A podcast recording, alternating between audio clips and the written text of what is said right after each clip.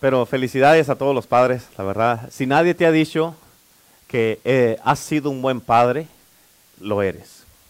Has sido un buen padre. Amén. Todos los que están aquí, que tienen sus hijos, han sido buen padres. La verdad, este, y felicidades por este gran día.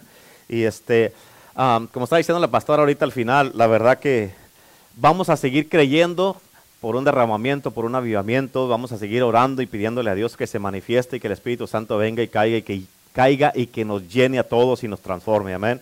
Y este, ah, eh, es aproximadamente 27 años hoy día que, que fue el último avivamiento que cayó en Pensacola y este, ah, en un día de padre. Amén. Así es que pueda pasar otra vez. Amén. Vamos a creerlo. Y hoy día este, a los apóstoles tienen siete años, ¿verdad? siete, ocho. Siete años con nosotros aquí. Ocho ocho, siete años con nosotros, así es que un aniversario más para los apóstoles en Iglesia por del Evangelio. Amén. Así es que ah, felicidades, amén. Y este, pero vamos a, creer que Dios va a hacer algo. Amén. Y por algo en este día voy a empezar este, algo que el Señor quiere que empiece a hablar y te lo voy a empezar a dar en pequeñas porciones, porque si te lo doy en grandes porciones y a veces con poquita palabra, no, no hayan que hacer.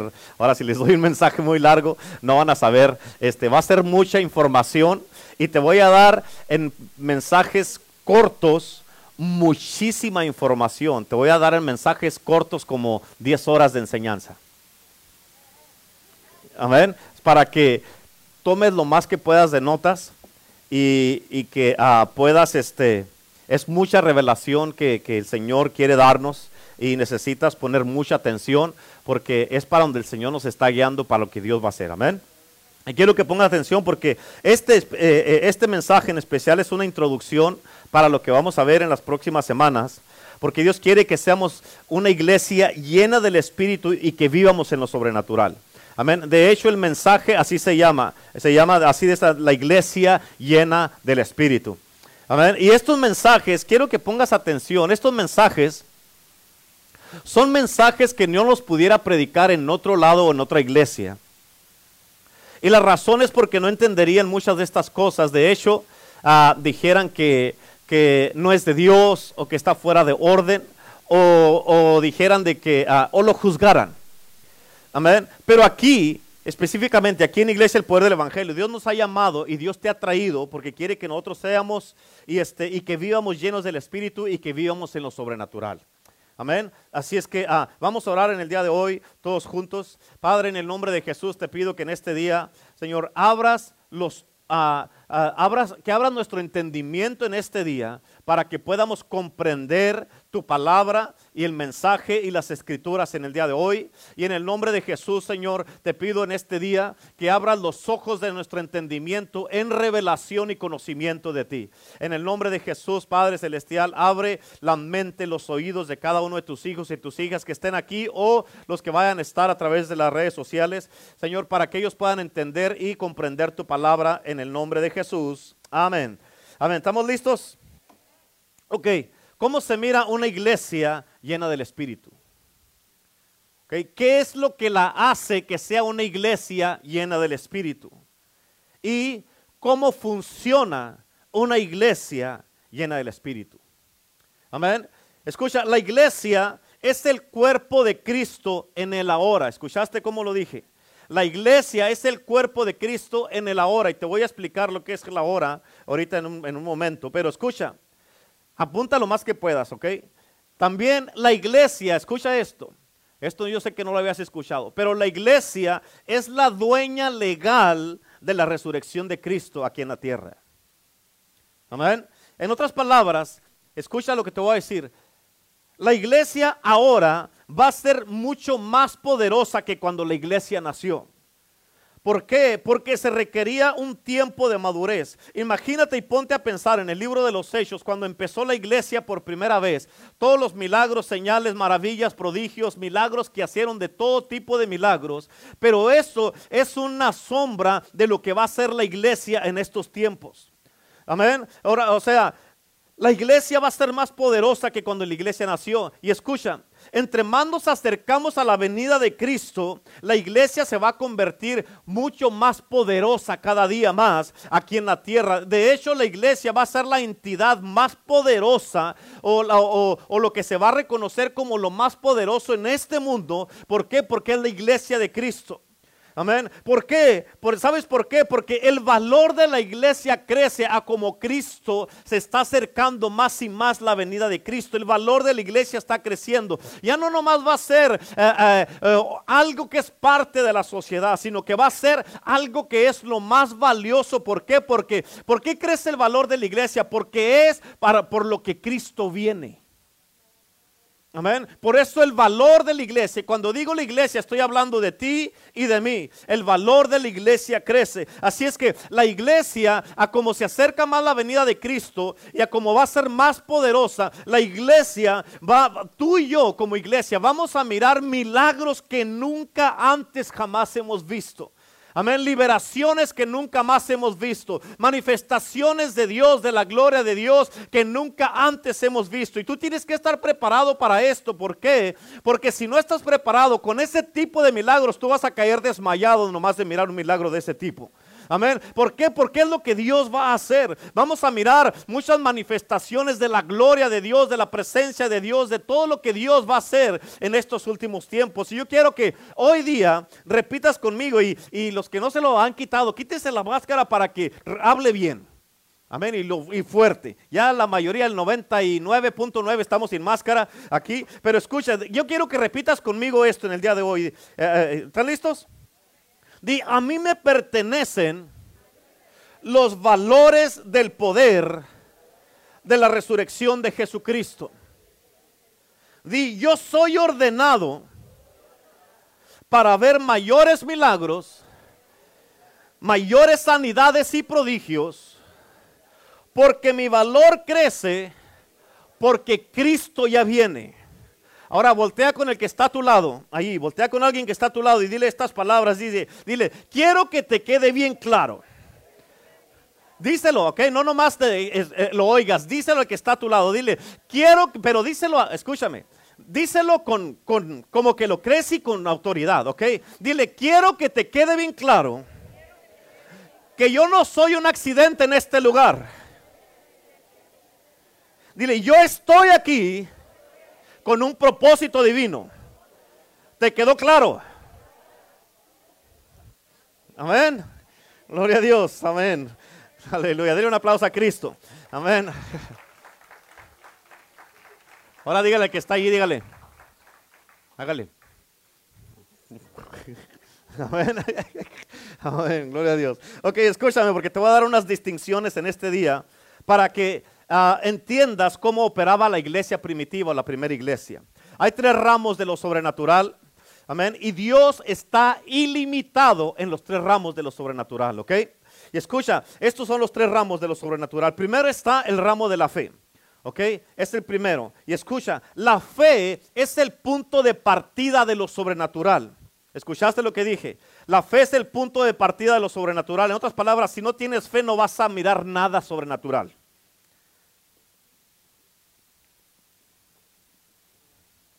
Ah, gracias, ya hubo un amén. gloria a Dios. Ya me iba a sentar a decirme yo solo amén, porque nadie dijo amén. Ok. Escucha, la fe es el punto de partida de lo sobrenatural. Por eso te dije que eh, pongas mucha atención y tomes lo más que puedas de nota, porque si no, este, ah, no vas a entender. So, la fe es el punto de partida de lo sobrenatural y no hay límite a la fe. ¿Por qué? Porque no hay límites para Dios. Amén. Por eso no hay límite para la fe. Y por eso la Biblia dice que todas las cosas, escucha esto, todas las cosas, ¿escuchaste lo que dije? Todas las cosas, no importa cómo se vean, son ilimitadas en la fe. Ahora, sin la fe, lo imposible va a continuar. Sin la fe va a permanecer lo imposible. ¿Por qué? Porque dice la palabra de Dios que sin fe es imposible agradar a Dios. En Hebreos 11:6, si quiere la escritura. Ahora, así es que entendemos que la fe es profunda, ¿sí? La fe es poderosa, la fe es diferente, la fe es espectacular y no tiene límites. Ok, ahora y déjate doy un ejemplo. Cuando Dios hizo al hombre y lo puso en el jardín, en el paraíso, escucha esto. Cuando Dios puso a Adán en el jardín, no, había fe que se necesitaba, no requería fe en el jardín. Ahora, esto es muy interesante y quiero que pongan mucha atención porque te lo voy a explicar. Cuando Dios puso a Adán en el paraíso, no necesitaba fe. ¿Por qué, pastor? Porque Adán no estaba enfermo, Adán no estaba perdido, Adán no estaba triste, Adán no estaba afligido, Adán no tenía que trabajar y pagar viles, Adán no tenía nada de esas cosas que nosotros estamos pasando aquí. ¿Cuántos dicen amén? En otras palabras, cuando Adán estaba en el paraíso, no necesitaba fe. ¿Qué te dije? ¿Qué te dice esto? Cuando Adán estaba en el paraíso no necesitaba nada. ¿Qué te dice esto? Escúchame. ¿Qué te dice eso? En otras palabras, que cuando tú estás en la presencia de Dios, no hay necesidad de nada. Cuando estás en la presencia de Dios. ¿Por qué? Porque en su presencia todo ya es ahora. Amén. Y la gloria es Dios. Escucha lo que te estoy diciendo. Ahora, tienes que entender que en el jardín Adán no necesitó fe. Ahora, pero mira esto. Mira el otro lado de la moneda. Cuando Adán fue removido del jardín, ¿sabes por qué Dios le tuvo que dar al hombre fe? ¿Por qué? Porque no, ya no tenía, Adán ya no tenía la manera de mirar al mundo de donde había sido expulsado, donde había sido echado o de donde cayó. Ya no tenía la manera de mirar lo que miraba normalmente a cara descubierta. ¿Por qué? Porque ya no podía estar ahí. ¿Por qué? Porque había desobedecido y había pecado y Dios lo sacó de ahí. Amén. Así es que Dios le dio al hombre fe y tienes que entender esto. La fe es ver. La fe es ver. ¿Me estás entendiendo? La fe es un duplicador. La fe duplica. Amén. Ay, me comí. No me acuerdo qué comí, que algo me está fallando aquí. Pero déjate doy un ejemplo. Te voy, a, te voy a decir algo que dice la ciencia. ¿Escuchaste quién? La ciencia, ¿ok? Y eso lo miré en un reportaje en el Discovery Channel. Pero la ciencia nos dice que si tú y yo miramos al espacio y miramos que una estrella explota, ¿cuántos han mirado así? Que estrellas que explotan así, que de repente, que vienen así, caen. Ok. Fíjate, nos dice la ciencia que lo estamos mirando del tiempo o en el tiempo. Cuando lo miramos, lo estamos mirando en el tiempo, pero en realidad no miramos cuando pasó. ¿Ok? Lo miramos cuando ya pasó. La ciencia, esto es lo que dice la ciencia. La ciencia dice que para el tiempo que nosotros lo miramos, dice que ya pasaron años para cuando nosotros lo miramos. Eso dice la ciencia. ¿Ok? Ahora, así es que, en otras palabras, ¿qué significa esto? Que mucho cristiano le llama al pasado de Dios, le llama la presencia de Dios, pero en realidad no es el pasado, es el ahora de Dios. ¿Sí? ¿Entendiste eso? Sí, bueno, ya, pero hermana María dijo amén. Que ya entendió uno, con uno que tiene, I got it. amén. Te lo voy a explicar. Así es que la ciencia dice que cuando ya miras tú una estrella, no es que pasó en ese momento, es para cuando se mira a nuestros ojos, ya pasaron años. ¿Ok? Así es que el hombre o el cristiano le llama, le llama al pasado de Dios, le llama la presencia de Dios, pero en realidad no es el pasado, en realidad es el ahora. ¿Por qué? Porque ya es, todo en Dios ya es. Por eso escúchame, ¿qué significa esto? Poner otro ejemplo de esto. Amén. Dice la palabra de Dios que antes que Jesús viniera, la Biblia dice que el cordero ya había sido inmolado. ¿Cuántos dicen amén? Antes de la fundación del mundo. Esto significa, amén, de que nosotros, amén, para nosotros eh, Jesucristo ah, fue crucificado hace como un poquito más de dos mil años, pero en realidad si fue antes de la fundación del mundo, tiene mucho más tiempo que, que fue inmolado, ¿sí o no? ¿Ok? O sea, así es que antes, fíjate, Jesús murió antes de llegar aquí a este mundo. Y la razón que Jesús tuvo que morir, entonces, ¿por qué tuvo que morir? ¿Por qué? Porque, escucha, Él tuvo que morir en el tiempo. ¿Por qué, pastor? Porque el tiempo es una creación. El tiempo es una creación y el tiempo nunca se dio cuenta que Jesús había muerto, so él tuvo que venir a actuar lo que ya había pasado. ¿Estás entendiendo? ¿Sí? Bueno, ya Lisa se sorprendió, dijo, uh, ya llevo dos, ya llevo dos, ahí vamos, muy bien. ¿Me están entendiendo, sí o no? ¿Sí? Esto lo vas a tener que volver a escuchar ahí en, en tus redes sociales. Así es que, escucha, la fe es sobrenatural y es poderosa. Y la fe es el tiempo comprimido de Dios. Y mira esto, la fe es el tiempo que el hombre, nosotros le llamamos el futuro, pero es lo que Dios le llama el ahora. Y te lo voy a explicar. Por eso la Biblia dice en Hebreos 11, 11.1, dice, es pues la fe. Escucha lo que dice, es. No fue o va a ser, es. Amén. La certeza. Amén. La fe es una certeza ahora. Amén. En Romanos 10, 17 la Biblia dice que la fe viene por él por el oír, no lo que oíste o lo que vas a oír, ahora. En otras palabras, ¿qué oíste ahora? ¿Cuál es la palabra rema que Dios te está dando ahora? ¿Qué te está hablando? Y cada día tú tienes que buscar esa palabra rema de Dios del día, porque allí, en la palabra que Dios te habla, cada día, allí, en ese punto es donde viene la fe para ti. No en lo que oíste. Hoy día estás escuchando esto y Dios te está hablando para mañana. No puedes decir, oh, mi palabra rema va a ser el mensaje de ayer. No, eso fue para ahora. Y por eso tienes que buscar en Dios, en la palabra, en oración. Tienes que buscar y tener una relación con Dios y tener comunión con Dios, intimidad con Dios para buscar la palabra rema para ti en ese día. ¿Cuántos dicen amén? Así es que la fe es ahora. ¿Por qué? Porque la fe tiene la habilidad, escucha, la fe tiene la habilidad de ser donde el tiempo requiere madurez. ¿Ok? ¿Entienden eso? Sí, que están diciendo que sí, voy a creerles. ¿Ok? Pero escucha, te repito, la fe es ahora. Porque la fe tiene la habilidad de ser. ¿Escuchaste? De ser.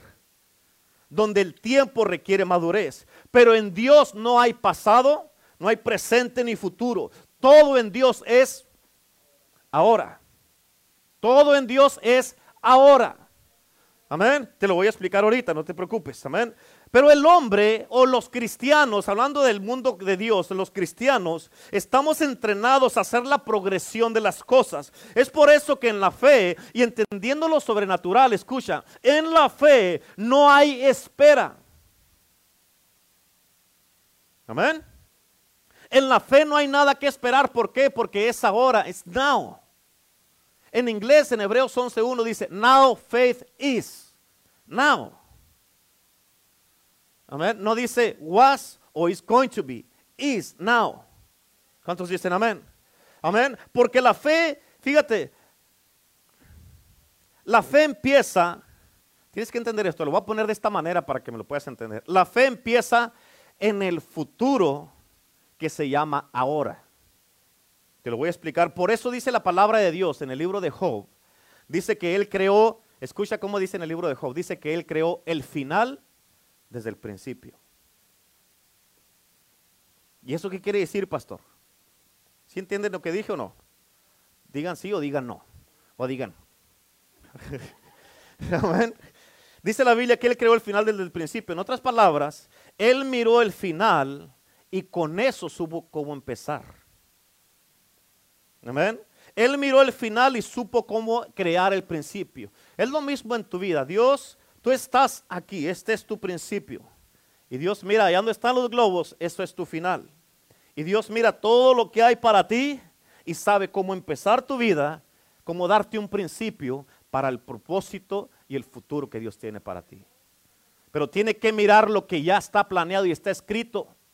Amén. Lo que ya está escrito acerca de ti en el libro de Dios. Cada uno tenemos un libro escrito Amén. Dice, en él fueron escritos todas las cosas desde principio a fin. Y Dios miró, cuando estabas en el vientre de tu madre, Dios te miró y miró todo hasta acá. Y cuando ya miró hasta acá, supo cómo empezar y dónde ponerte.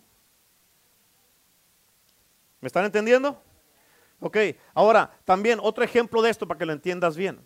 la Biblia dice en Juan capítulo 4, dice, mas la hora viene, futuro. Dice, y ahora es presente. En otras palabras, hay mucha gente que están todavía esperando la hora en el futuro. Pero hay un cambio allí en el mismo versículo, la hora viene y luego dice, y ahora es. O sea, ya no esperes porque ya es ahora. Y todo, ahorita ya estamos en unos tiempos, en este mundo, en, esta, en estos tiempos, donde ya no puedes seguir esperando más, amén, lo que ya es ahora. ¿Sí? Eso es para que si quieres el versículo es Juan 4:23. Amén. Pero escúchame, tienes que entender esto. la hora viene, futuro, y ahora es now. Amén. También en las, en las, ah, en las bodas de Caná, en, Juan capítulo 2, cuando se, se les acabó el vino, María vino con Jesús. Amén. Y le dijo, hijo, se acabó el vino y no podemos dejar que esto pase. Y Jesús le dijo, que, ¿y eso qué tiene que ver conmigo? Mi tiempo no ha llegado, futuro. Él estaba esperando el futuro para que llegara su tiempo. Y María fue con los, de la, los que estaban atendiendo la boda y le dijo, les dijo, hagan lo, que él, hagan lo que él les diga. En otras palabras, le puso una demanda y lo que él dijo, tan no llega mi tiempo, María causó que su tiempo llegara. Ahorita hay una necesidad que, que estás esperando. ¿Me estás entendiendo? por eso ya no es tiempo de esperar, es tiempo de actuar. Apunte eso. Write it down. Ya no es tiempo de esperar, es tiempo de actuar. Y luego póngale en letras más grandes, mayúsculas, now. Amén. Ahora, ¿cuántos dicen amén? ¿Sí? ¿Me están entendiendo? Estoy calmado y tranquilo porque no quiero irme tan recio porque si no, no me van a entender. Ok, ¿entendieron lo que les expliqué de la fe ahí? ¿Sí? Así es que si no es ahora, no es fe. Amén. Y por eso mucha gente, porque no entienden esta dimensión, escucha, esto es, esto es vivir en lo sobrenatural es otro mundo. No es vivir como todos los cristianos, es otro mundo en Cristo. Amén. Así es que si no es, si no es ahora entonces no es fe. Y por eso mucha gente, porque no entienden esta dimensión de lo sobrenatural, eh, fíjate, han aprendido, lo que sí han aprendido es a esperar por algo que ya pasó. Amén. A esperar por algo que ya es tuyo o algo que ya te pertenece a ti. ¿Cuántos dicen amén? Amén. Por, por eso, fíjate, así tan fácil como te lo estoy diciendo ahorita, si no entiendes esto, se te puede pasar tu milagro. Amén. Se te puede pasar tu liberación, tu sanidad o lo que Dios está haciendo ahora y diciendo ahora. Por eso, amén. Dice la palabra de Dios en Romanos que la fe viene por el oír lo que estás oyendo ahora. Amén. Por eso escúchame, te dije que Jesús murió antes de llegar aquí. O sea, cuando Él vino aquí a este mundo, ya era un hombre muerto, ya había muerto a sí mismo. Vino y se negó a sí mismo. ¿Ok? Por eso entendemos que la fe es la habilidad de mirar más allá de lo que miramos con los ojos naturales. Así es que la fe es poderosa. ¿Cuántos entendieron la fe? ¿Están seguros? Sí, levante la mano el que entendió lo de la fe, lo que dije de la fe. Bueno. El que no, no le voy a repetir ahorita, vaya al Facebook y lo vuelve a escuchar o al YouTube, ¿ok? Ok, entonces el segundo ramo de esto es el ramo de la unción. ¿Ok? Escúchame. La unción funciona de dos maneras. Está la unción que recibes, que vives, la, la, unción que recibes, que vives, y luego está la unción que viene sobre ti. Este es el derramamiento del Espíritu Santo, amén, lo que viene sobre ti. Ahora, en el Antiguo Testamento, testamento, testamento, en el Antiguo Testamento, la razón por la que el Espíritu, te escucha esto, ok, tienes que entenderlo, por favor, es importantísimo. En el Antiguo Testamento, la razón por la que el Espíritu Santo venía sobre, ¿escuchaste cómo dije? Sobre, es porque no podía venir adentro de ellos todavía. Así es que cuando Jesús murió y quitó el pecado, entonces ya el Espíritu podía venir y vivir dentro de de nosotros. ¿Ok? Es por eso que en el Antiguo Testamento tenían un mayor entendimiento y conocimiento de Dios con el hombre, pero no Dios en el hombre. Amén. La nube era Dios con el hombre. Amén. La nube era Dios con ellos, el fuego era Dios con ellos. Así es que el nombre, en el, el nombre de Jesús es Emanuel, Dios con nosotros. Ahora, pero el Espíritu Santo no es Dios con nosotros, es Dios en nosotros. ¿Ok? Y, y aún así es igual de poderoso de Dios con nosotros estar que el Espíritu en nosotros. ¿Por qué? Porque es Dios. ¿Cuántos dicen amén? Así que cuando tú miras en el libro de Joel, capítulo 2, versículo 28 y 29, habla del derramamiento del Espíritu Santo. habla del derramamiento del Espíritu Santo, pero escucha, no todos están mirando a ver dónde va a llegar, a ver de dónde va a venir. Pero cuando recibimos a Cristo, el Espíritu Santo viene a morar dentro de nosotros. Todos están buscando a ver de dónde va a llegar, a ver dónde llegar, pero nadie mira así.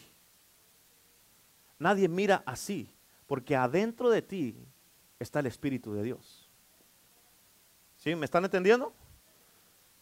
Y entendemos entonces esto de, que los dones espirituales, escucha, los dones del Espíritu y las manifestaciones del Espíritu es Dios en el hombre trabajando. Amén. Entiéndelo, por favor. las manifestaciones y los dones del Espíritu es Dios en el hombre trabajando. O sea, el Espíritu Santo viene trabajando a través del hombre. En otras palabras, el Espíritu Santo no viene sobre ti nomás para que no hagas nada. El Espíritu Santo no viene sobre ti a ver, si, a ver quién haga competencias, a ver quién habla más en lenguas, a ver quién, a ver quién puede gritar más o saltar más. A eso, para eso no viene el Espíritu Santo, viene sobre ti para que hagas algo, para que hagamos algo, para que trabajemos. El Espíritu Santo cuando viene sobre ti, viene como un río. Por eso dice en Juan 7, dice la palabra de Dios que de tu interior, de adentro de ti van a fluir ríos de agua viva. Amén. Así es que el Espíritu Santo cuando viene sobre ti viene como un río, no viene como una laguna. Una laguna está estancada. Un río fluye. Y el Espíritu Santo no va a venir a estancarse en alguien que no quiere hacer nada. Amén. El Espíritu Santo viene sobre ti para moverse a través de ti, usarte a ti y hacer algo a través de ti. ¿Cuántos dicen amén? Y escucha, la unción, la unción es para la obra, es para trabajar la unción de Dios. Amén. Ahora, la gloria, eso ya es otro mundo completamente aparte. En la gloria tú no haces nada, en la gloria es para descansar.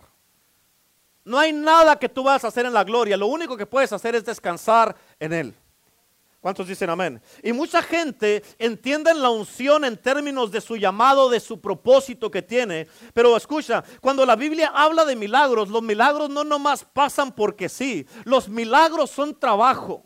Las liberaciones es mucho trabajo y cansa muchas veces. ¿Cuántos dicen amén? ¿O nadie? ¿No han liberado nunca a nadie? ¿O han tratado de liberar a alguien? ¿Y se cansan?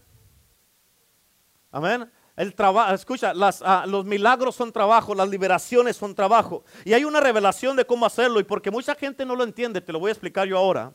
Escucha, lo que son ah, los apóstoles, profetas, pastores, evangelistas y maestros, hablando de los, dones del ministerio, a estos, a, eh, estos que es los apóstoles, profetas, evangelistas, maestros y, y pastores, se le llama el ministerio quíntuple. Pero escúchame, bien importante. Ah, y nosotros, déjame lo una palabra que. Nosotros somos los encargados, es más, hasta puedo decir, somos los custodios del reino de Dios aquí en la tierra y en la iglesia. ¿Ok? Y uno de nuestro trabajo es equiparte para que tú puedas caminar en lo sobrenatural. Amén. Y no hay mucha gente que tiene la revelación de cómo. Por eso los pastores, apóstoles, profetas tenemos esa función aquí en la tierra. Y si nosotros, tienes, escucha esto, si nosotros como pastores no, no impartimos en ti esta revelación, tú vas a ser bendecido con lo que veas, pero nunca lo vas a poder tener en tu propia vida tenemos que impartir esta revelación y entrenarte en esto. ¿Para qué? Para que tú lo entiendas y lo puedas tener en la vida, no nomás para que lo veas. ¿Ok? Ahora, escúchame, no, ahorita no estamos viviendo en los tiempos de las superestrellas. Es más, en Dios nunca es el tiempo de una superestrella o que alguien esté brillando y que todos lo sigan o lo miren a él o a ella. Amén. Es más, de hecho, en Dios, escúchame. ¿Por qué? Porque Dios quiere levantar a toda su iglesia para que todos seamos hacedores de milagros. Toda la iglesia, que todos seamos hacedores de milagros, no nomás a uno. ¿Cuántos dicen amén? Y para que tú puedas entender el trabajo de los milagros, vas a tener que entender la persona del Espíritu Santo. ¿Sí? Ahora, hay una escritura. Ah, ve conmigo al libro de... Déjame ver. Es en el libro de Hebreos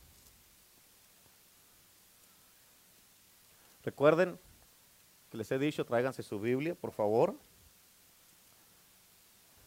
Y eviten estar en su teléfono lo más que puedan. Así es que mejor no estén en el teléfono. ¿Sí? Hebreos capítulo 2, cuando lo tenga, diga amén. Amén. ¿Ya estamos ahí? Ok, vamos a leer en el capítulo, versículo 4. Bueno, desde el 3, versículo 3. ¿Ya están ahí? ¿Cómo escaparemos nosotros si descuidamos una salvación tan grande? Escucha lo que dice aquí, la cual habiendo sido anunciada primeramente por el Señor, aquí está hablando de Cristo que vino anunciando la salvación, nos fue confirmada por los que oyeron, en otras palabras, aquí está hablando de los discípulos, ¿sí? Ahora, escucha lo que dice el versículo 4. Testificando Dios juntamente con ellos. Mírame acá. ¿Te acuerdas en Marcos 16, 20 que dice la palabra de Dios? De que salieron los apóstoles, los discípulos predicando y el Señor iba ayudándoles, confirmando la palabra con señales que la seguían. Eso es Marcos 16, 20. Pero aquí dice en el versículo 4, dice, testificando Dios juntamente con ellos con señales y prodigios y diversos milagros. Y mira cómo termina. Y repartimientos del Espíritu Santo según su voluntad. El Espíritu Santo, el Padre y el Espíritu Santo están envueltos en los milagros. Pero eh, escúchame, ninguna otra religión en el mundo demanda la prueba de que Dios es real. Ninguna. Pero el cristianismo sí demanda que, que, que se pruebe que Cristo es real. ¿Por qué? Porque el cristianismo es fundado en un milagro. Amén. La resurrección de Jesucristo es el milagro fundador de la iglesia. ¿Cuántos dicen amén? Ahora escucha esto, Jesús fue validado no por los hombres, pero fue validado por Dios. Amén. Y déjate digo esto, no pienses, tienes que captar esto que te voy a decir ahorita en los próximos cinco minutos. ¿Ok? No pienses que porque Dios te usa a ti en los milagros, escúchame, no pienses que porque Dios te usa a ti en los milagros, no esperes que le vas a caer a todo mundo, que todos te van a querer. Amén. Cuando Dios te empieza a usar a ti en los milagros, escucha, cuando Dios te empieza a usar a ti en los milagros, tu asociación cambia. ¿Por qué? Porque ya estás en una asociación caminando con el Espíritu Santo.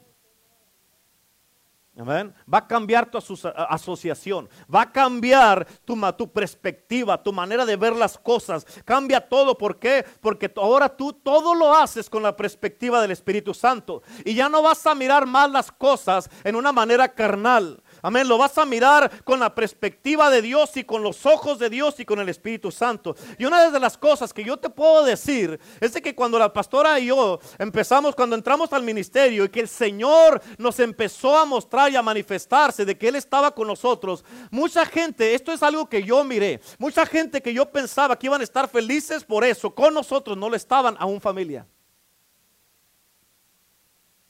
Amén. Eso yo lo aprendí, escucha, yo aprendí que en lo sobrenatural no todos van a ser tus amigos. Amén. Y si tú eres una persona que quieres agradarle a la gente o a todo mundo, vas a tener problemas. Amén. Pero si quieres agradar a Dios, no puedes ser amigo de todo el mundo. Es más, no debes de ser amigo de todo el mundo si quieres agradar a Dios. No vas a poder ser amigo de todo el mundo si quieres agradar a Dios. Y te vas a dar cuenta que no vas a poder caminar. Es no te vas a poder juntar con gente tradicional, religiosa y menos gente envidiosa. ¿Me estás entendiendo? ¿Por qué?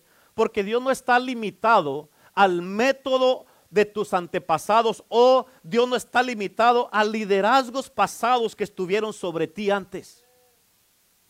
Amén. Especialmente si ellos estaban, escucha, tienes que entender esto. Especialmente si ellos estaban esperando, amén, que te fuera mal y regresaras a pedir perdón, reconociendo que te equivocaste.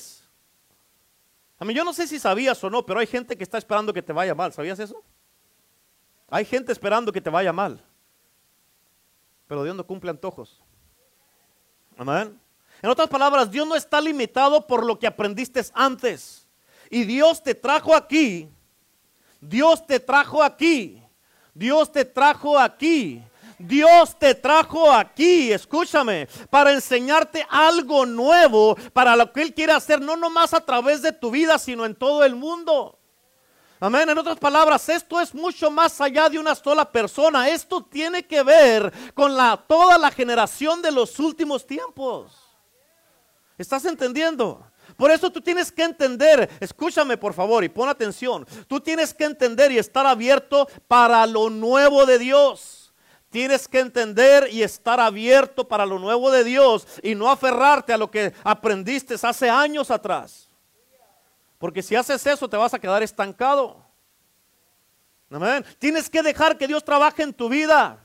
Escúchame, escucha a tu pastor que te está hablando en este día. Escucha a Dios que te está hablando en el día de hoy. Amén. Tienes que dejar que Dios trabaje en tu vida, en tu corazón, tu persona, en tu mente, tu espíritu. Y tienes que estar disponible. Escucha, tienes que estar disponible. Hazle así conmigo. Hágale. Tienes que estar disponible. Míralo cómo lo voy a hacer. Tienes que estar disponible y hazle conmigo. Esta es una sincronización. Tienes que estar disponible y estar dispuesto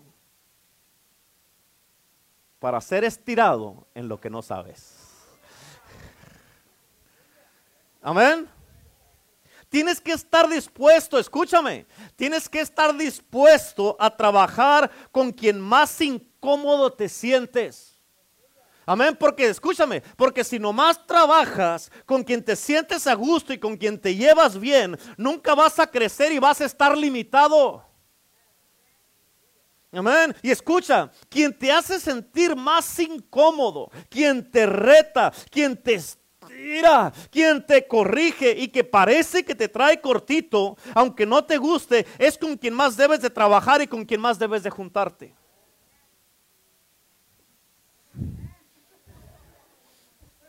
No quiero. Especialmente con tus pastores. ¿Por qué? Porque de otro modo, ¿cómo vas a crecer? Y no hacemos esto nosotros contigo porque, porque somos malos. Es porque es por lo que Dios quiere hacer en tu vida a través de nosotros.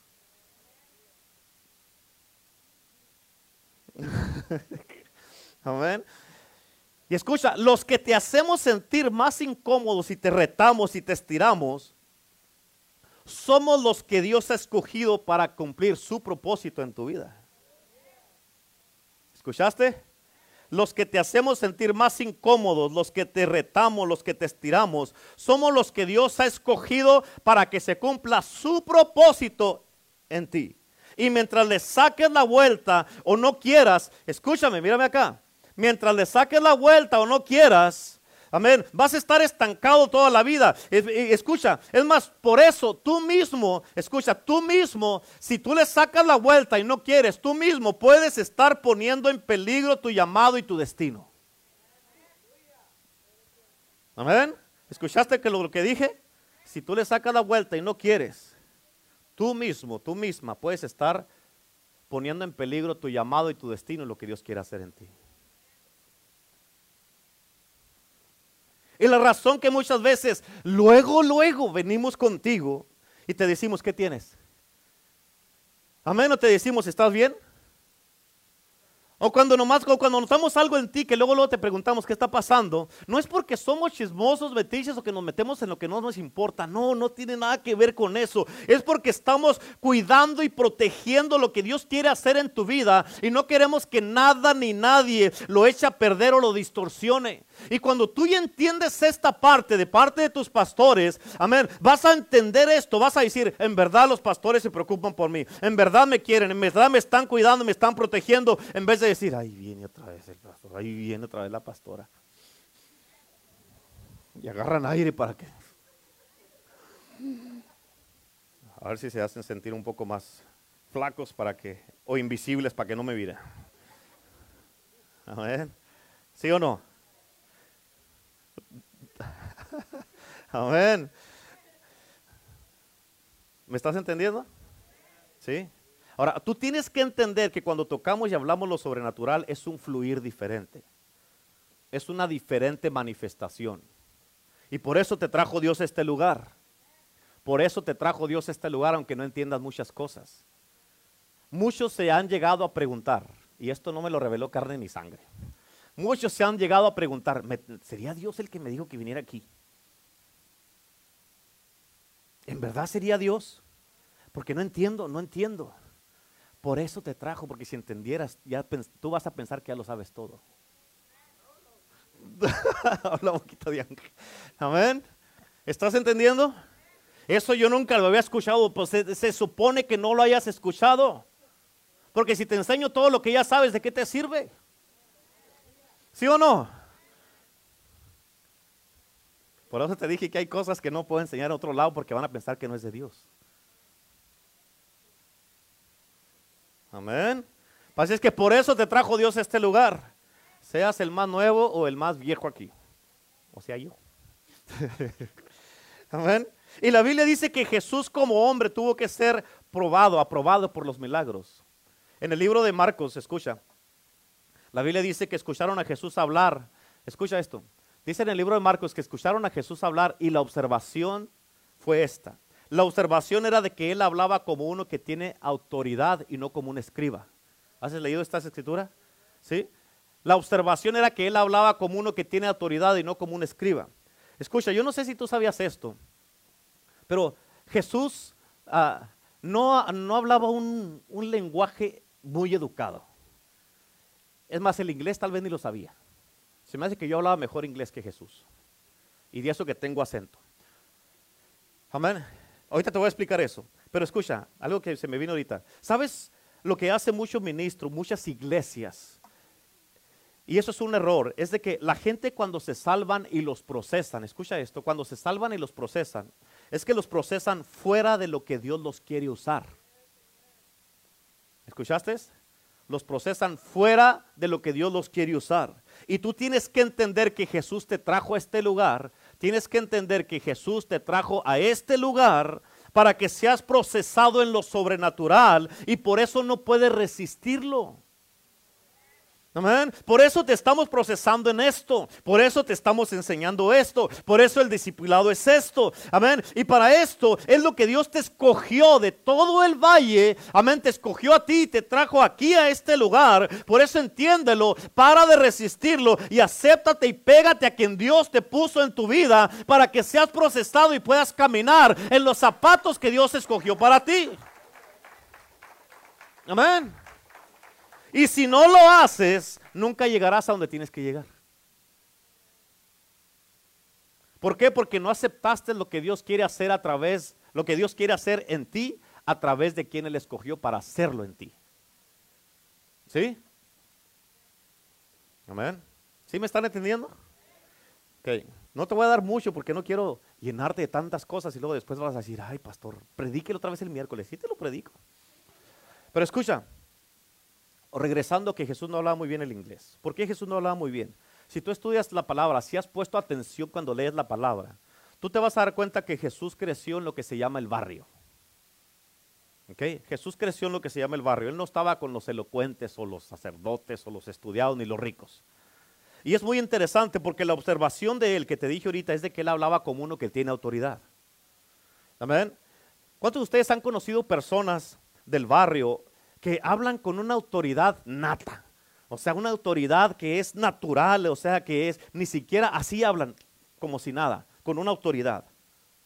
¿Sí han conocido personas así? ¿Sí? Ok, pero esa palabra autoridad en griego quiere decir, es la palabra exousia. Amén. Y significa, escucha lo que significa esa palabra autoridad. En griego es la palabra exousia. Y significa el derecho para ejercer poder. Pero va más allá, otro significado que tiene, porque esto lo estudié bien. Se escucha, significa el derecho de actuar como Dios. ¿Amén? Oh my God, te voy a decir esto que te va a volar los sesos. Así que cuando tú estás en lo sobrenatural, cuando estamos en lo sobrenatural, todos, hombres y mujeres, jóvenes y niños, tú no actúas como hombre. No debes de actuar como hombre. ¿Sabes por qué? ¿Por qué no debes de actuar como hombre? Porque un hombre no puede estar fuera demonios. Amén. Un hombre no puede estar fuera demonios y tú tienes que ser una persona diferente. Y el problema que tú tienes es que estás frustrado tratando de estar normal en Cristo. Cuando en Cristo eres, no eres llamado a ser normal, eres llamado a ser diferente. En Cristo eres llamado a ser sobrenatural y eres llamado a actuar como Dios. Amén. En otras palabras, él hablaba como uno que tiene autoridad, hablaba como Dios. mira esto, si Jesús fue validado, Jesús fue probado y tú dices, sí, pastor, pero pues él era Jesús, ¿cómo se va a comparar? Vamos a ver qué dice la Biblia. Con esto que te voy a dar aquí, te voy a empezar a dar desde una vez, porque quiero ir adelantándole, la introducción del próximo domingo, ¿ok? Hechos capítulo 3 si trae su Biblia, habla, habla. Ábralo en, ábrala en Hechos capítulo 3. ¿Estamos ahí? ¿Sí? Bueno, usted dijo que ya está ahí. Dice la palabra de Dios.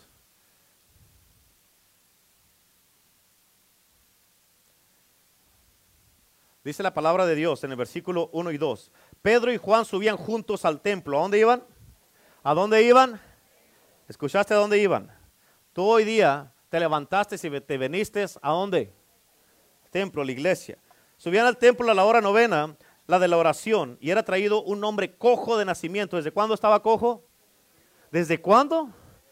A quien ponían cada día a la puerta del templo. ¿Cuándo lo ponían? Cada día. Que se, a, la, puerta del templo que se, que se llama la hermosa, para que pidiese limosna de los que entraban en el templo. Te voy a decir una revelación aquí que esto, esto nos tiene que mover a todos. Y escucha, porque esto es bien interesante. ¿Qué era el templo? ¿Ok? ¿Qué era el templo? La iglesia. Amén. Pero escucha, para un judío, para un judío, el templo era algo sagrado. Amén. El templo, ¿por qué? Porque el templo reflejaba y representaba la presencia de Dios. ¿Ok? ¿Por qué era sagrado? Porque el templo, amén, reflejaba y representaba, representaba la presencia de Dios. Ahora quiero que escuches esto. Ahora, dice la Biblia que este cojo estaba puesto y esto no tiene sentido, ¿ok? Él estaba puesto, él era puesto a la puerta del templo todos los días. Entonces la pregunta es, ¿qué tanta presencia había en ese templo? Amén. Claramente podemos ver que no había nada de presencia. ¿Pero por qué, pastor? Porque por años, por años, dice la Biblia, que este hombre había sido puesto a la puerta del, templo y no había pasado nada.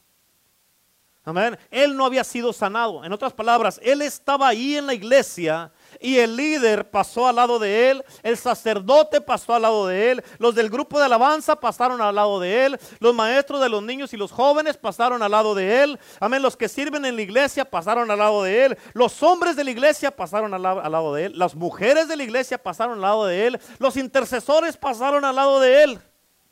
Y tal vez todos lo ignoraron porque estaba a la puerta del templo, pero no había suficiente presencia en ese lugar.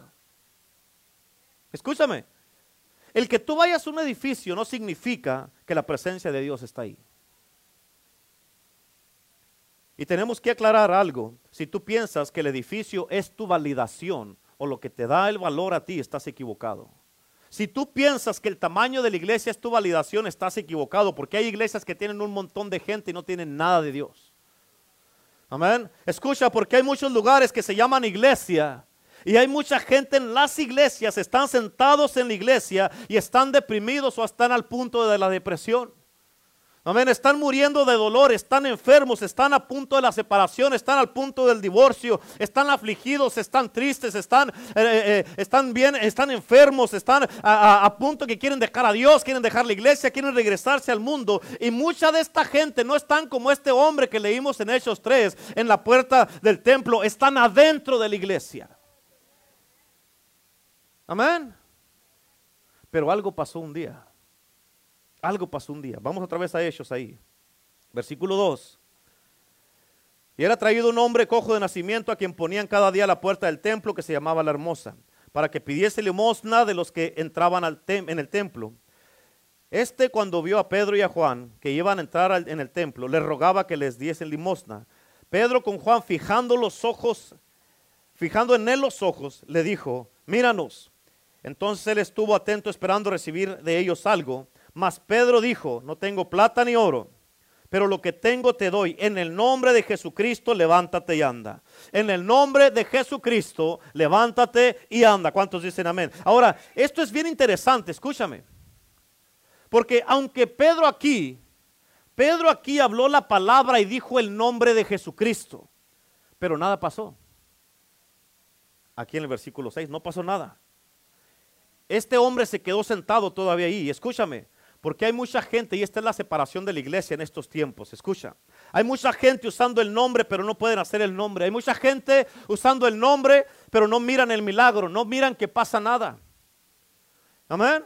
La Biblia dice que él estaba sentado y los vio esperando recibir algo de ellos. Amén. Pero porque Pedro había estado con Jesús, escúchame, Pedro había estado con Jesús. Pedro, él entendió cómo trabajar y hacer un milagro porque aprendió del maestro.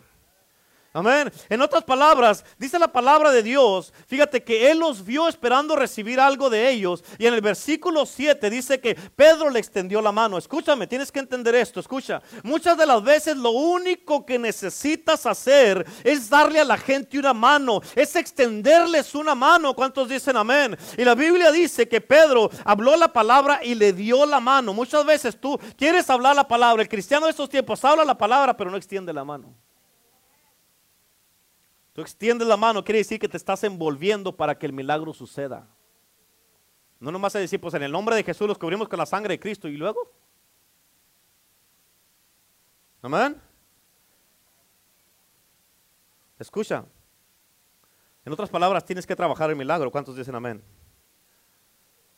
Hay muchas palabras que han sido dadas a la iglesia. Hay muchas profecías que se te han, que se te han dado a ti como iglesia. Amén. Pero se te da la palabra y tú no haces nada.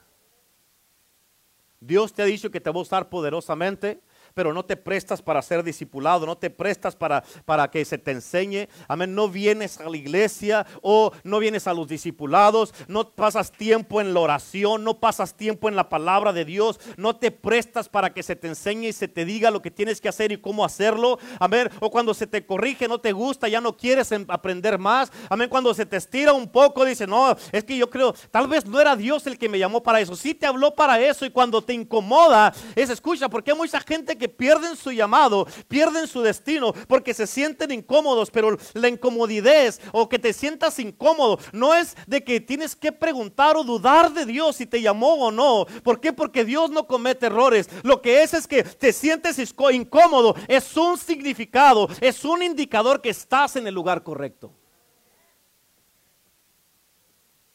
Amén. Por eso hay muchas palabras que han sido habladas, pero la iglesia no sabe cómo trabajarlas. ¿Por qué? Porque no nos hemos tomado el tiempo para estudiar a Jesús lo suficiente para entenderlo. Y escucha, porque yo creo que ya te di suficiente. Aquí voy a terminar esta primera parte. Para el próximo servicio, te estoy, hablando aquí de cómo trabajar los milagros. Para el próximo servicio voy a meter con Jesús trabajando los milagros, es más, en la Biblia, todo de principio a fin. Y cómo podemos seguir siendo nosotros la iglesia llena del Espíritu Santo y, lo sobre, y sobrenatural. Pero tienes que entender esto, importante. a través de toda la Biblia se nos enseña esto. Es importante que tú lo entiendas y que tú te prestes para esto, que tú digas, e, esto es lo que yo quiero. Y Jesús nos lo enseñó, Jesús lo hizo. Y como Él lo hizo, Él dice la palabra de Dios en Juan 13, 15, dice, ejemplo os he dado para que como yo he hecho, vosotros también hagáis. Él nos dejó el ejemplo para que hagamos lo que Él hizo para que vivamos de una manera sobrenatural en una iglesia, que seamos una iglesia llena del Espíritu Santo. Y escucha, porque hoy día el Espíritu Santo quiere darte un depósito a ti y a mí y quiere llenarte de sabiduría para que sepas cómo, no nomás hablar el nombre, sino cómo trabajar el milagro y hacer los milagros. Y hoy día el Espíritu Santo te quiere dar ese, depósito para que tú y yo seamos la iglesia, amén, que es sobrenatural, que está llena del Espíritu Santo y que representa a Cristo verdaderamente como debe de representarlo. La iglesia que hace las mismas obras que hizo la iglesia primitiva. La iglesia que hace las mismas obras que hizo Jesucristo y que Él nos dijo que nosotros haríamos mayores que estas obras si creemos en Él. Amén. Y lo que tú y yo necesitamos es lo mismo que necesitaron los discípulos. Por eso Jesús les dijo a los discípulos que no se fueran de Jerusalén hasta que fueran llenos del Espíritu Santo. Y hoy día el Espíritu Santo te quiere dar este depósito para que tú seas, tú y yo juntos, seamos la iglesia que está llena del Espíritu. Y seamos juntos la iglesia que hace milagros. Que seamos juntos la iglesia sobrenatural. Una iglesia, amén, la iglesia que restaura. La iglesia que salva hombres, mujeres, jóvenes y niños. La iglesia que transforma hombres, familias enteras. La iglesia que donde quiera que tú te paras, tú vas a hacer un impacto y vas a mover cosas que no se han movido por años. ¿Cuántos dicen amén? La iglesia que está llena de la presencia de Dios y que la gente aún, si vienen y que en cuanto llegan aquí al parqueadero de la iglesia, ahí, ahí en el parqueadero, van a sentir la presencia de Dios y allí van a ser tocados, allí van a ser sanados antes, aún antes de entrar a la iglesia de Dios. ¿Cuántos dicen amén? Y entre más se acercan y se meten a la iglesia, el poder sobrenatural de la presencia de Dios y el Espíritu Santo y la gloria de Dios, ahí van a tener un encuentro con Dios desde que entren allí, desde que lleguen al parqueadero. Amén, que no van a poder negar que el Padre, el Hijo, el Espíritu Santo y lo sobrenatural están en este lugar. ¿Cuántos dicen amén? Yo recuerdo que ah, eh, la última vez que ah, yo no estaba eh, en la iglesia en ese día, pero yo recuerdo que la última vez que, ah, que, vino la mamá de Vero y de Lisa a la iglesia, estábamos allá en el Jordán, estaban en la iglesia, se me hace que eran eh, Lisa y su mamá las que llegaron en ese día, y que hasta allá sintieron la presencia de Dios, estaba mucho más lejos del parqueadero, y salieron corriendo para el santuario, ¿por qué? Por la presencia de Dios que estaba. Y de esta manera, Eh, ok, era en, el tiempo de la oración. Y de esta manera, cuando la gente llegue aquí al parqueadero, eso es lo que Dios va a hacer. Por eso te dije, lo que hizo a, toda la iglesia, a como va acercándose más la venida de Cristo, la iglesia está creciendo su valor y las cosas que vamos a mirar van a ser mucho más grandes y poderosas. ¿Cómo es una iglesia llena del Espíritu Santo? Lee el libro de Hechos para que te des cuenta y mires lo que ellos hicieron, cómo predicaron, para que mires el fruto que ellos tuvieron, las multitudes que se salvaban cuando hablaban, los milagros que ellos hacían, amén, las liberaciones que hacían, el amor que tenían, el compromiso que tenían, que ya de, de ahí para adelante para ellos era su vida era Cristo.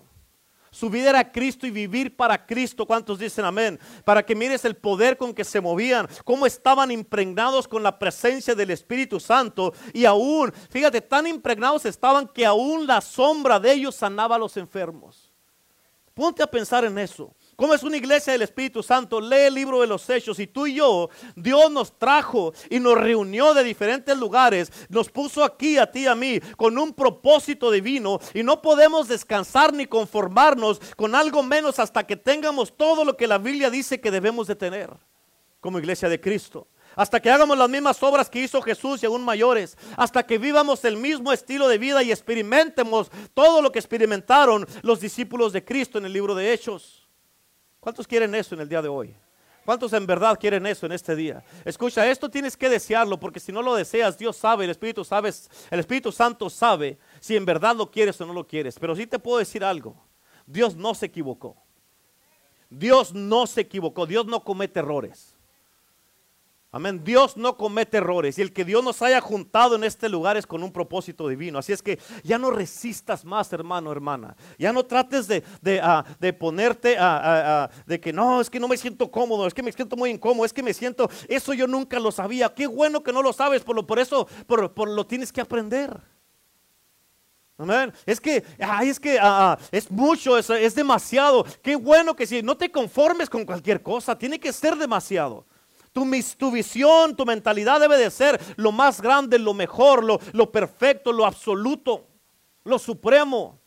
Amén. No ser como todos los cristianos y vivir ahí no más calmadito y nunca querer hacer nada. Déjate estirar, déjate enseñar.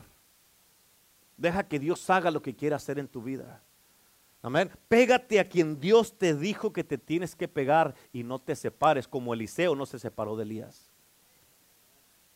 Amén hazlo. Y tú vas a ver que tu vida finalmente va a tener sentido. ¿Quieres en verdad disfrutar la vida cristiana al máximo? Te reto a que juntos, juntos, you and I, juntos, juntos, no paremos hasta que miremos esto. Amén. Eso es lo que Dios quiere hacer en este día. Hoy día el Espíritu Santo te quiere dar un depósito para que empieces a vivir este estilo de vida aquí en la tierra como en el cielo. Amén. ¿Estás, ¿Entendiste la palabra? ¿Entendiste el mensaje? ¿Entendiste lo que Dios te habló en este día? Amén. Y yo sé que Dios te habló directamente a ti, ya no puedes sacarle la vuelta, hermano. Es más, si tú le sacas la vuelta, Dios va a decir, no es porque no sabías, es porque no quisiste. Amén. Así que en realidad, ¿cuántos en verdad quieren esto? Sabiendo que Dios te escogió para esto. Por eso te trajo aquí. Para esto te escogió Dios. Escucha, si tú y yo vivimos y seguimos viviendo un cristianismo fuera de lo sobrenatural, todos vamos a ser miserables, porque estaremos fuera de nuestro mundo. ¿Amén?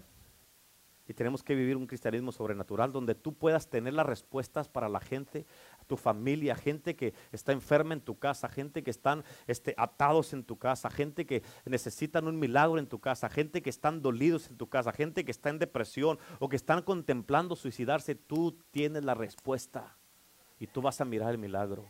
Amén. Tú vas a poder hacer esa, eh, ser la respuesta. ¿Por qué? Porque dice la palabra de Dios. Escucha, el mundo, o digamos nomás aquí nosotros, pero bíblicamente es el mundo. Pero la Biblia dice que, eh, dice, toda autoridad me da en el cielo y en la tierra. Por tanto, ir a todas las naciones y hacer discípulos. El mundo nos está esperando a la verdadera iglesia de Cristo para ser discipulados por nosotros. Porque dice, ir a todo el mundo, dice la palabra de Dios, y predicar el Evangelio. Amén. Toda autoridad me da en el cielo y en la tierra, por tanto, ir a todas las naciones y hacer discípulos. Amén. ¿Dónde están los discípulos que estás haciendo? Así es que hoy es un día especial, es el día del Padre. Y el Padre te quiere bendecir a ti. El Padre quiere darte algo a ti.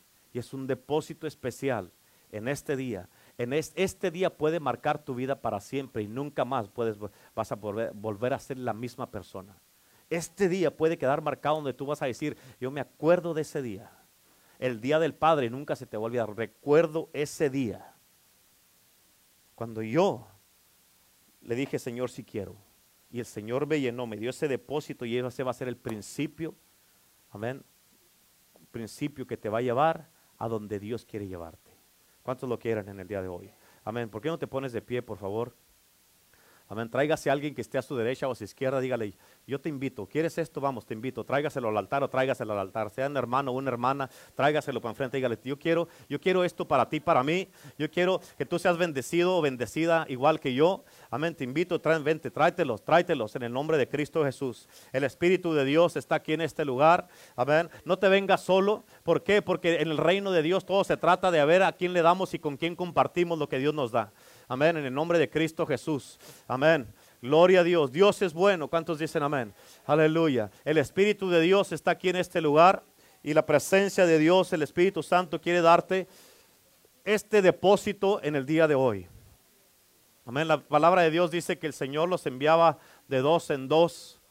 Amén. Los enviaba de dos en dos amén, a que fueran a, y que predicaran la palabra, el Señor los enviaba, amén, y en el día de hoy el Señor está aquí en este lugar y te quiere dar ese depósito si tú lo quieres. Dile, Señor, dame este depósito, dame este depósito, yo lo quiero, Señor, en el nombre de Jesús. Amén, ahí donde estás, vamos, levanta, empieza a, levantar tus manos, empieza a orar, empieza a, a clamarle a Dios, dile, Señor, yo te doy gracias por tu palabra, acepto tu palabra y te doy gracias, Señor, y te pido que me ayudes y que me des el entendimiento para poder vivir, Señor, en este este mundo sobrenatural al que tú me has llamado, Señor. Oh Padre Santo, en el nombre de Jesús, deposita, Señor. Deposita en este día, Padre glorioso, Señor. En el nombre de Jesús, Señor. Glorifícate y manifiéstate, Padre Celestial. Señor, danos ese depósito de tu presencia, de tu Espíritu Santo. En el nombre de Jesús, Señor. Te pido, Padre Santo, que tú, Señor, te, que llenes a cada uno de mis hermanos y hermanas, Padre Celestial. En el nombre de Jesucristo, Señor, y te manifiestes, Señor. En el nombre de Jesús. Vamos, hermano, hermana. Vamos, hermano, hermana, vamos. Oh, precioso Dios. Precioso Padre Celestial, precioso Cristo, Dios bueno, eres glorioso y majestuoso, Señor. Hoy día te clamamos a ti, te necesitamos, Señor, en este día. Hoy día, Padre Celestial, Señor, ya no queremos, Señor, sacarle la vuelta a lo que tú tienes para nosotros. Ya no quiero, ya no queremos resistirte a ti, Señor, al resistir lo que quieres hacer en nosotros, Padre Santo. En el nombre de Jesús, Señor, de hoy en adelante, Señor, haré lo que tú me has llamado a hacer, Señor, de hoy en adelante, Señor. Voy a pegarme, Señor, con quien tú me dijiste que me pegue, Señor. Me voy a dejar enseñar, disipular, estirar, corregir en el nombre de Jesús, Señor. Ahora, Padre Celestial, en el nombre de Cristo, Señor. Glorifícate, Padre Santo. Manifiéstate, Señor. En el nombre de Jesús, poderoso Dios. Vamos, hermano, hermana, vamos. Hoy es un día especial, aleluya. Vamos, en el nombre de Jesús. Oh, poderoso. Vamos, vamos, vamos iglesia, vamos iglesia. Dios no se equivoca y te tiene aquí con un propósito divino. Dios te escogió para esto. Debes darle gracias a Dios porque Él fue el que te escogió y puso, le plació poner sus ojos en mí y en ti. Y nos escogió para esto. Vamos, hermano, hermana, vamos, aleluya.